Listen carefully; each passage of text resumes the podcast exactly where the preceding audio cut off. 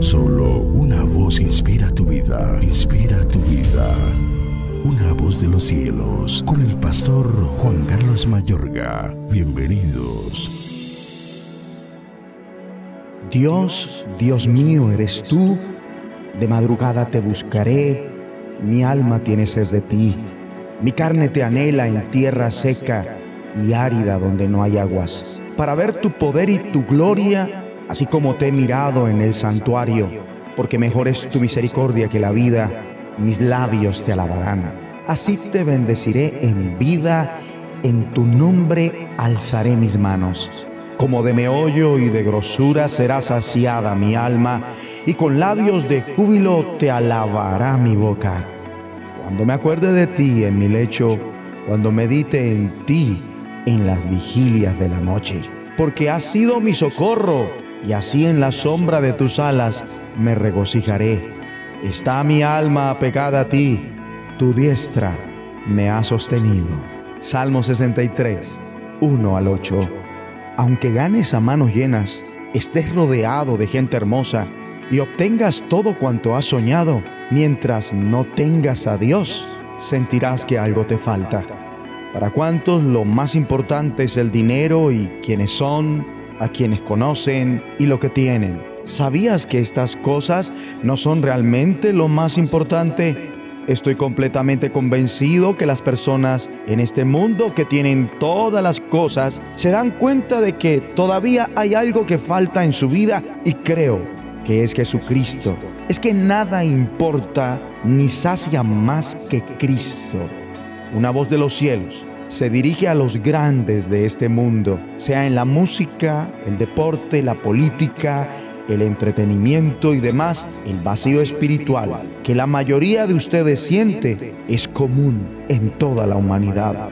Mi amigo y amiga, tú no eres solo cuerpo y mente, eres un alma creada para una relación con Dios. ¿Cómo sacias tu alma entonces? Buscando a Dios día y noche.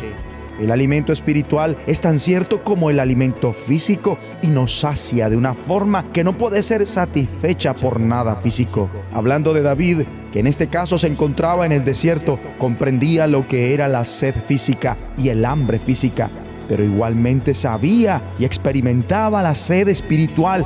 Él dice, mi alma tiene sed de ti, todo mi ser te anhela cual tierra seca, extenuada y sedienta y comprendía lo que era saciar su hambre espiritual, porque dice, mi alma quedará satisfecha como de un suculento banquete.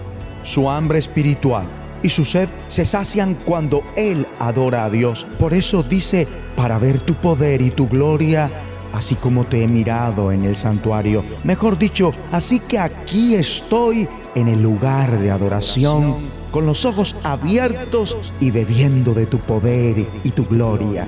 Y además alza sus manos como una forma de adoración, reverencia y entrega diciendo, porque mejor es tu misericordia que la vida, mis labios te alabarán. Así te bendeciré en mi vida, en tu nombre alzaré mis manos. En palabras más claras, tu amor es mejor que la vida, por eso mis labios te alabarán, te bendeciré mientras viva y alzando mis manos te invocaré. Amable oyente, alzar las manos es el gesto más antiguo de la oración. Alguien dijo que este gesto es la forma radical de adoración, la apertura a Dios, la entrega completa a Él.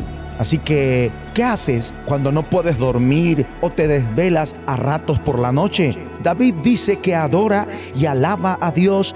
Recostado me quedo despierto pensando y meditando en ti durante la noche. David halla el vigor y el sustento, en tanto derrama su corazón en adoración día y noche ante Dios. Él escribe a la sombra de tus alas cantaré, porque tú eres mi ayuda, mi alma se aferra a ti, tu mano derecha me sostiene. Ora conmigo. Abba Padre, hoy te busco. Gracias por saciar mi alma más que un sabroso banquete y por satisfacer mi sed espiritual. Gracias porque tu amor es mejor que la vida en el nombre de Jesucristo. Amén. voz de los cielos. Escúchanos, será de bendición para tu vida. bendición para tu vida.